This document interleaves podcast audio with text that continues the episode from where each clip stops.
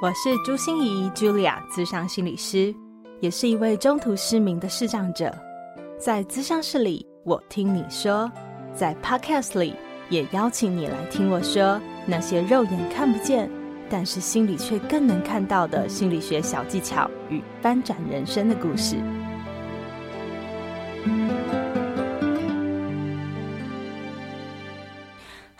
亲爱的朋友，你好吗？我是朱心怡，朱雅智商心理师，欢迎收听朱心怡说心里话。时间真的是过得好快哟！你知道我们朱心怡说心里话已经陪伴大家多少时间了吗？我掐指一算，哈、真的就是两年呢。啊、我们真的持续陪伴了大家两年。我希望在这两年过程中，你都能感觉到每天都有一些幸福的暖心能量在陪伴着你哦。那我相信，因为有你的支持，我们才能走得那么长那么久。虽然只有短短两年啊，但是对 Podcast 来说的寿命，好像这样子已经算蛮长寿了。对，然后我也保证，我们一定会继续继续录制下去的。那不知道你是从呃什么时候开始加入我们这个朱心怡说心里话的行列呢？可能你是开国元老哦，从一开始就来收听我们的节目了，或者是你是最近才加入我们的新朋友。都非常的欢迎你哦，但是我想哦，你应该会常常听到，呃，我们的频道里面常常会说：“哎呀，黑暗学院开课了，黑暗学院开课了。”那黑暗学院到底是什么呢？也许很多朋友还是觉得，嗯，这个东西为什么每次朱芯仪都要来宣传一下黑暗学院开课了的这件事呢？好，所以今天一开始就请容许我用几分钟的时间跟大家介绍一下什么是黑暗学院，我们黑暗学院到底想做什么了？嗯，黑暗学院当然不是我开的啦，哦，黑暗学院。我有荣幸成为他的院长，所以呢，这个院长就是来延揽各种优秀的师资啊，然后开设各种呃优秀的课程品质来帮大家把关。所以每一次黑暗学院有开课，呃，不管是什么样的课程，我都会在我的 podcast 里面来做宣传，来分享给你哦。那说到黑暗学院，我们就不得不提到黑暗对话社会企业，因为有这样的社会企业的支持，我们的黑暗学院才有办法继续营运下去哦。黑暗对话社会企业是一个什么样的单位呢？呃，社会企业，你可以想象说，它其实就是一个企业，呵呵，只是因为它做的事情是对社会有帮助的，然后它三分之一的盈余是会回馈给社会的，所以我们就说它是社会企业。但是其实它就是一个公司，自给自足，我们贩卖我们专业的产品，我们的专业的服务，然后我们获得合理的报酬，让我们这样子的黑暗对话社会企业可以持续营运下去。那如果简单的说起来呢，黑暗对话社会企业它是一个教育训练的平台，也就是我们是在提供教育训练。只是我们的教育训练很特别哦，我们在提供的是在黑暗里的体验学习，也就是我们的教育训练不是在教你哦，领导要怎么做，沟通要怎么做，我们不是在教这件事情而已，我们是在让你从黑暗里面体验。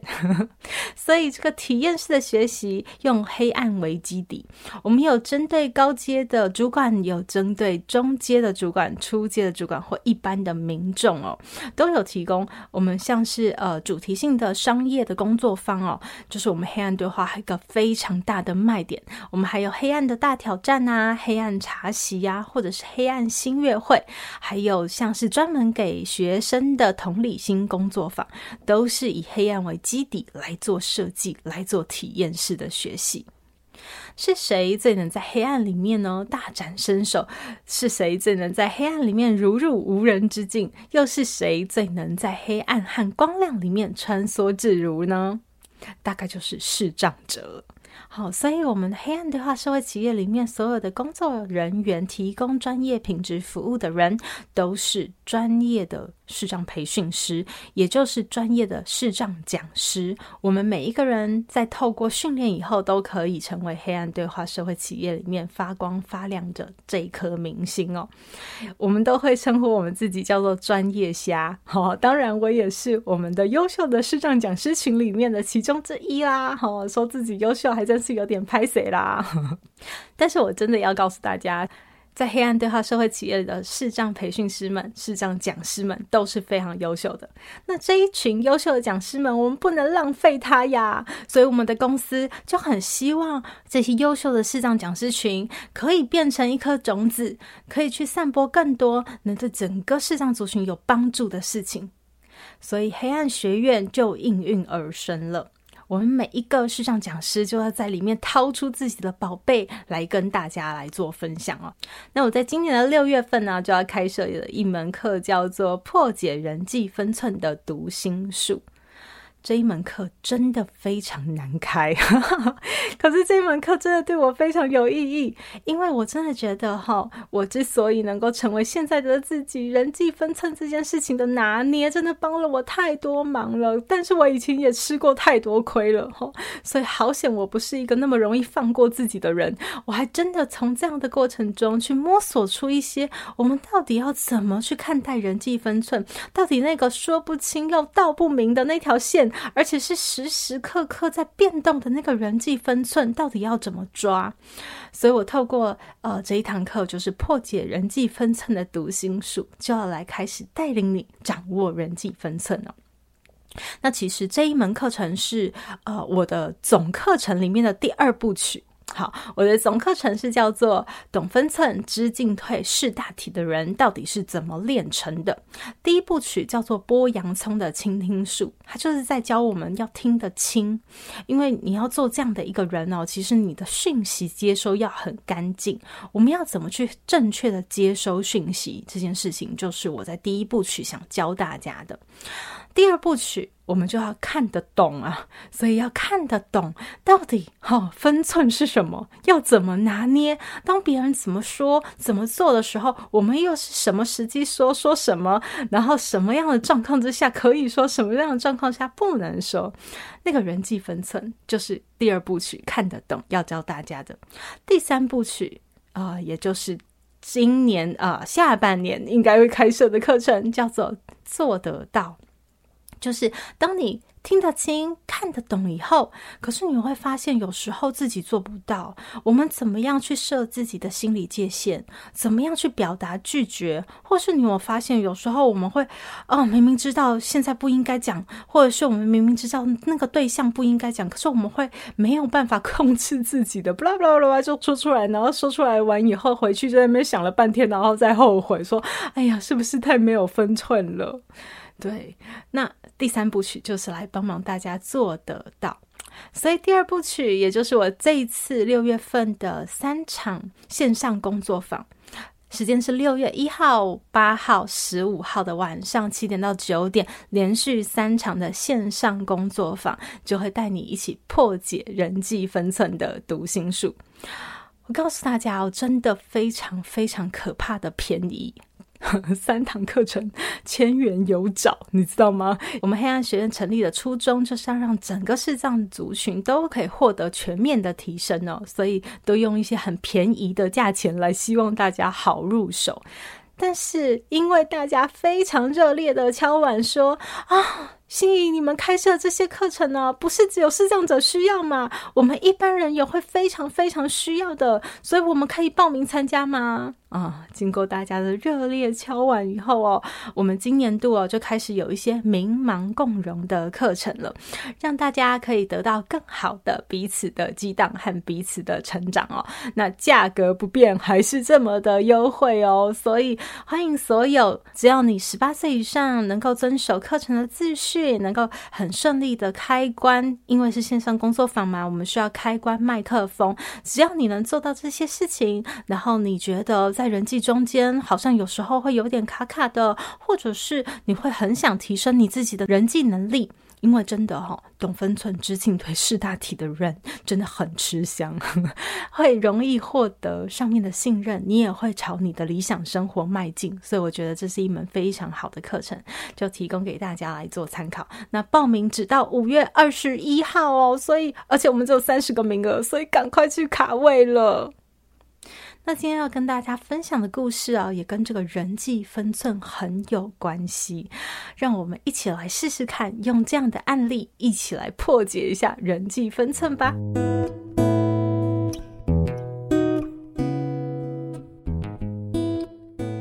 有一天呢，我在跟我一个朋友吃饭的时候哦，就会发现，哇塞，他怎么是本来那么开朗阳光的一个人哦，然后就变成那个全身都散发着那种毒素哦，就是那个负面情绪很重、怨念很重的感觉哦。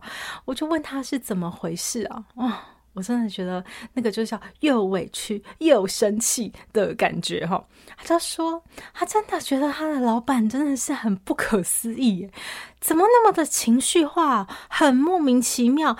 今天怎样，明天又另外一个样。然后一下叫他要主动，一下叫他被动，一下叫他可以说，一下叫他不能说。他真的完全搞不清楚了。他都已经甚至生气到要提离职信了。他说：“伴君如伴虎，原来就是这个样子，真的很难伺候。”不知道你会不会也有这种感觉哦？就是有时候真的是还蛮难了解那个毛到底是怎么长的哦，要怎么梳才会顺呢？我就开始问他啦，到底发生了什么回事啊？怎么会让他有这样子的感觉呢？他就跟我说了两个案例。嗯，有一天呢，就他听到他的客户和老板在会议室里面谈完了，就走出了会议室。那他从他们的身边经过的时候，就听到了老板就在问客户说：“哎呀，哎呀，我发现时间都已经不早了，都中午了，要不要吃个饭再回去呀？”然后那个客户啊就说：“嗯、呃，这样好吗？”他就从旁边听到了嘛，然后就走过，然后就说：“哎，我我我正好也是要出去买便当的，要不要我顺便帮您带一个便当回来呢？”他觉得他这样做实在是非常好，结果 马上就被他的老板叫去后面大骂一顿，说：“大人说话，小孩插什么嘴？没有要你插嘴的时候，就不要乱插嘴，知道吗？”哦，他就要被骂了一顿。结果在下午的时候。又发生了另外一件事，另外一个客户来跟老板谈话，然后两个人可能达成了某一个交易吧。呃，他又又从这个会议桌旁边走过去，正好就是客户呢，就拿着一叠资料，好给老板，然后把这些资料给老板了以后，就说：“啊，好啊，这件事就交给你喽。”然后老板就说：“好好好，那我先去印影印哈，我影印完以后就把这些资料再还给您。”他就从旁边这样听到了嘛，然后就飘过去了。因为老板叫他大人说话，小孩不要插嘴，对不对？所以他就飘过去了。结果他还是被老板叫去后面，狠狠的又骂了一顿，说：“影印这个东西，你为什么不主动积极一点？你知道我要帮老 客户影印东西，你就不会主动接过去说你来影印吗？”他实在是觉得很莫名其妙诶，做也被骂，不做也被骂，说也被骂，不说也被骂，到底是怎么回事呀？不知道你听到这里哦，会不会跟他一样，也有一种丈二金刚摸不着头绪，觉得真的就是那么奇怪那种感觉呢？是啊，是啊，我也觉得，就是这个人际分寸哦，实在是一直在变动，然后而且说不清又道不明，好难抓哦。但是我觉得跟我们心灵成长一样哦，就是如果你总是把自己当做受害者，然后把怨恨啊、把不对啊都抛诸在别人身上，这个是最简单、最简单的一个方法，就是都是你害的，对不对？都是别人不对，没错。可是你知道成长，什么叫成长的前提？就是当我们把责任放在自己身上，到底要怎么样？我们才能更了解这样的情况，我们才能更好的解析这样的情况。要不然，随着我们哦越长越大，社会历练应该越来越多，可是越来越多的莫名其妙就会因此而产生。所以，对于我来说，至少。这个两个案例，我就可以从三个层面来解读。我不知道听到这里的你会不会也已经有了一些答案，说嗯，你了解了为什么人际分寸要这样呢？那就来核对一下我们的答案是不是一样的喽。第一个呀，我想从最小最小的事情开始说起，就是什么是你分内的事？影印是你分内的事，对不对？但是帮客户买便当不是你分内的事。那你会说啊，心仪，那所以你的意思是说，不是分内的事，我们就自扫门前雪，对不对？我们就不要管他，是这样子的意思吗？我们不能热情、主动、积极，不能再热心一点吗？我顺便就帮人家带个便当回来呀，我们不是应该互相帮助吗？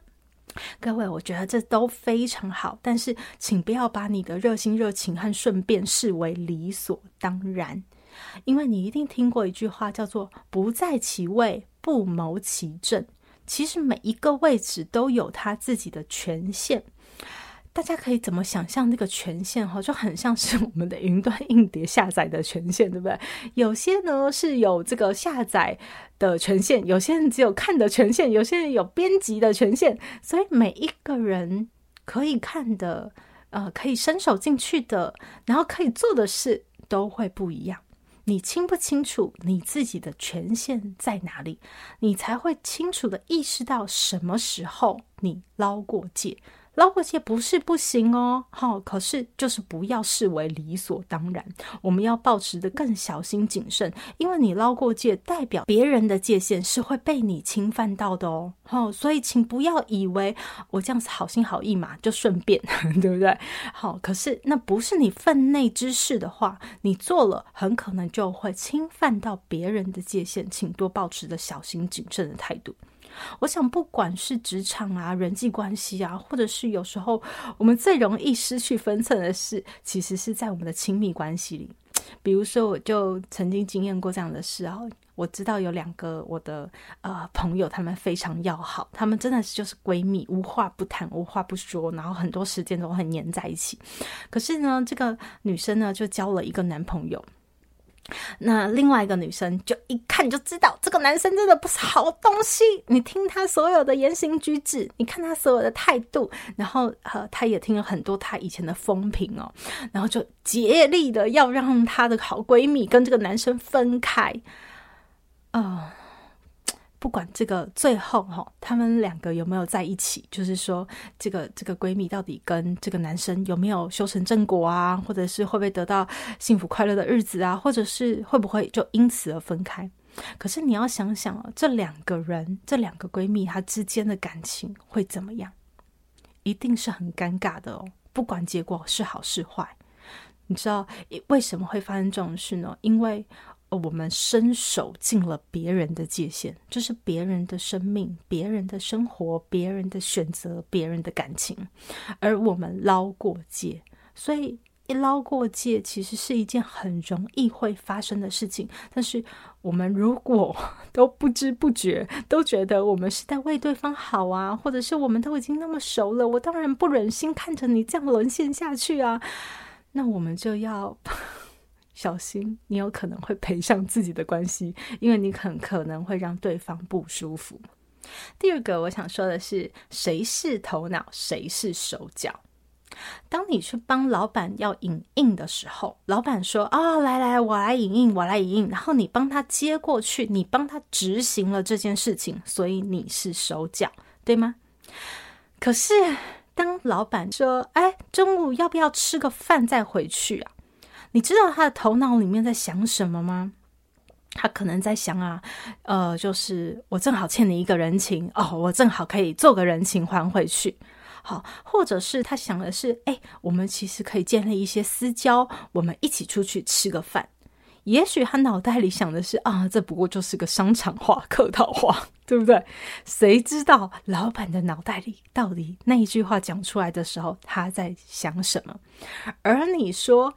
啊、我顺便帮你买一个便当，你等于是帮他的头脑做了决定，你是他头脑的头脑啊、哦！这听起来有点绕口令哈，可是就是你比他还头脑诶，你是他的指挥官，你告诉他应该怎么想，要怎么做才是对的，是吗？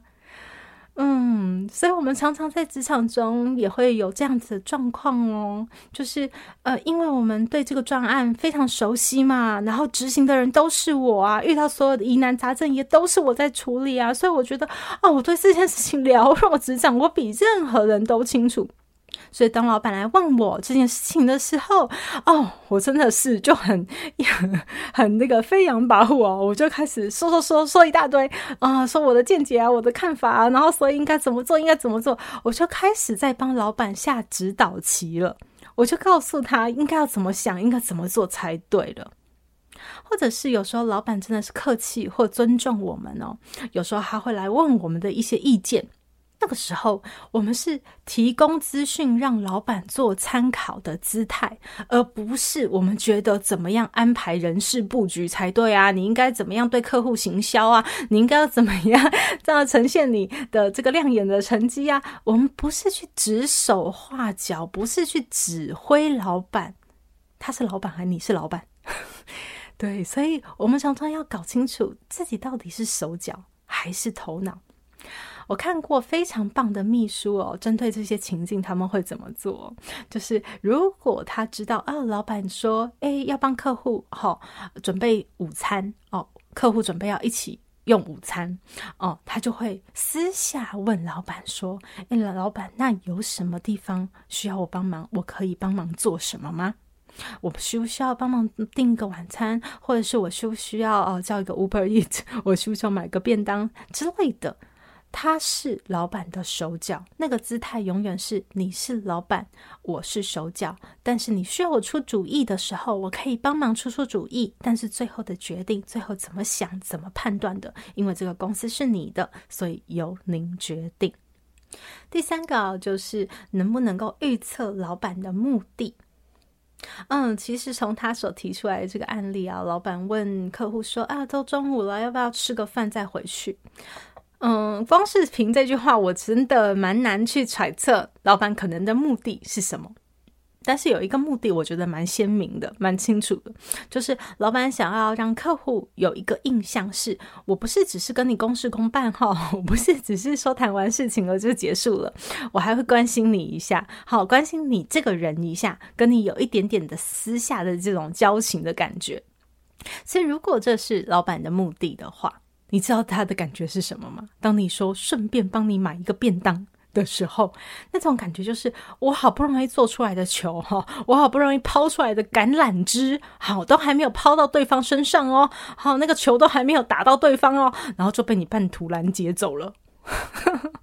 就是我炖了一锅汤啊，就是这个汤啊汤啊都快要那个熬熬出来了，结果你就把它整锅端走了哦。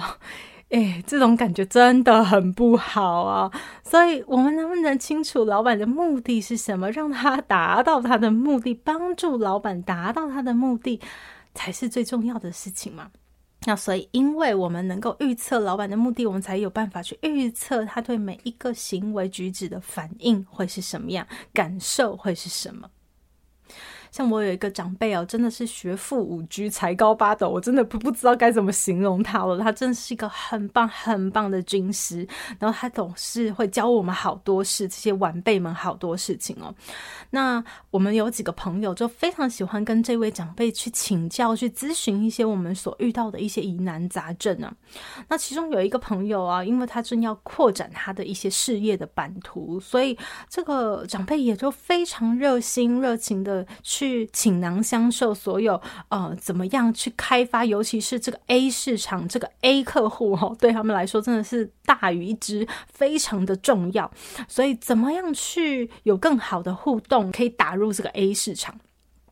那有一次呢，我这个朋友就当着我的面啊，跟这个长辈说哦，说，嗯，就是真的很谢谢你啊。虽然我是没有打进 A 客户，可是因为我们这样的态度哦，那个 B 客户看到了也主动来找我了，我真的觉得非常开心，很谢谢长辈对我们的体恤。这样，我听到以后也觉得，嗯，真的一个懂得感恩的人是多么的好。但是你知道，这听在长辈耳里哈。这是人性的问题，不是长辈不好，而是这就是人性。人性是我希望你过得好，但是我不希望你过得比我好，这个是人性。所以长辈那时候就有点酸溜溜的，呃，在饭局上跟大家说：“哎呀，这个哦，这个晚辈哈、哦，他就跟我说，哎呀，虽然他没有打通这个 A 客户那边啊，可是那个 B 客户主动来找他了，接这个案子，你觉得好不好呢？”他说：“哎呀，听到我耳里，我多么的酸呐、啊！”其实我我是一个很屌底的人呢、我相信大家都知道，就是我很有正义感。我当下我真的是就是很想跟那个长辈讲，没有没有，你听错了，不是，因为那个朋友是当着我的面讲的嘛，所以我就很想跟长辈说，没有，他不是这个意思，他没有这样说，他只是谢谢你，呃，让他得到了 B 客户的这个机会。但是我的朋友那时候真的就非常有智慧，拉住了我。他知道我很很想帮他辩解，然后他就拉住了我，然后就在饭局上说：“真的，这种人好没品哦，真的很不要脸，这得了便宜还卖乖，都一直在吃长辈的豆腐。所以啊，真的是长辈你辛苦了，受委屈了，这样。”哎、大家知道吗？这场面多欢乐，然后完全冰释前嫌，长辈跟这个朋友的相处更融洽、更好了。所以我从这件事情才发现，很多时候我们都会在当下想要争是非对错，就是你会觉得对就是对，不对就是对，是就是，对不对？呃，可是为什么他可以这样子？颠三倒四呢，说一些不切实际的话，你就很想去纠正人家。可是你知道话怎么说不是重点，重点是那个话语背后他在传达的意义才是重点。其实我相信长辈绝对不会是误听了那个朋友的话。他只是故意讲出来，是表达心里有一点酸酸的感觉，好，有一点呃不是滋味的感觉，嗯、然后也有一点想讨拍，就是大家呃有没有看到他的付出的这种感觉？对，所以那位朋友的回应马上就是回应他这个需要了。又把自己骂了一顿，对不对？又把对方安抚了一一顿，我真的觉得太高招了。所以我觉得很多时候我们都很容易陷入当局者迷，但是你要去真的想一想，就是那个目的，那个背后的目的，他这样互动的目的，他这样说的那个目的到底是什么？然后我们去回应的是那个目的，而不是这个事情是非对错的问题而已。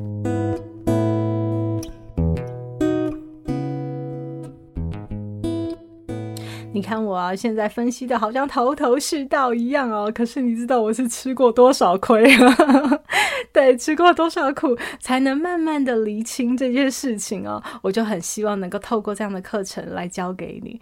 呃，虽然我自己在筹备这个课程的时候，自己就觉得说，天杀的，我干嘛自己给自己弄了一个这么难的坑呢？啊？因为真的市面上没有教材在教这件事，大家都知道要懂分寸，可是没有人教你分寸到底要怎么拿捏，到底要怎么看懂。啊、所以我的三堂课程里面，我都会用很多的案例故事，然后用很多的情境引导，也会用很多的讨论，来让大家更清楚怎么样懂分寸。因为会有三天的晚上的线上工作坊嘛，所以第一天我会带大家开始练一练试探的基本功，就是分寸到底要怎么看哈，然后要怎么试探出来。第二天晚上，我就会带大家 有加速器，因为有时候我们需要知道一些潜规则，一些人际的潜规则，让你会更知道那个分寸到底要怎么拿捏。那第三堂课呢，我就会带你登上直升机哦，就是你要更用更大的视野、更大的脉络来看整个局，你就会更知道自己的分寸是要怎么样的。希望能够帮助你去获得人生最重要、最珍贵的这个。信任呢，也因为说到黑暗学院啊，和说到对视障者怎么样有帮助啊的这件事情，所以我特别回应一个 Apple Podcast 上最新的留言呢，是 Annie，她说最近十五岁的女儿刚刚成为中途失明者，听到 EP 四十三变身好人缘挺直这集非常受用，请问老师的另一集专访阿唐是在第几集呢？我找很久都还是找不到，谢谢您。好吧，我跟大家说一下哦，这个专访阿唐，阿唐就是我的一位视障的朋友哈，就是我们一起来聊聊视障子到底要怎么建立人际关系，所以这叫 EP 四十三变身好人缘体质哦。那另外一集我专访阿唐的。EP 二十三，理解就是最好的帮忙。邀请您听听视障者的内心戏哦。呃，在 EP 二十三里面哦，好，我相信 Annie 遇到了这样的状况哦，对你来说，对。女儿来说，对整个家庭来说，都会是一个非常沉痛的打击。那如果有什么需要协助的地方，都可以透过我的粉丝专业朱心仪视障心理师，或者是我的 Line at 也是朱心仪视障心理师去联系到我，或者是看看我的官网，还有我的 YouTube 好多的影片，都会希望对你和你的家庭有一些些的帮助。我也非常欢迎，如果有感觉的你，都可以留言跟我分享，跟我互动。那如果你有任何疑问的话，像我们的 Annie。他是透过 Apple Podcast 来问问题哈，可是因为 Apple Podcast 我没办法回应，所以我们的小编其实都好想回，好想回，可是就说没办法，心仪只有透过你的 Podcast 才能回他了哈。所以如果有任何问题的朋友，都可以欢迎透过我的粉丝专业和我的 Line at，嗯，我们的小编都非常非常的希望能够在第一时间帮你解答你的困惑哈，不要等到我，嗯，到 Podcast 上才能回答，那有时候时机也不太对，好，所以希望大家可以多多透过这个可以互动的平台来做交流哦。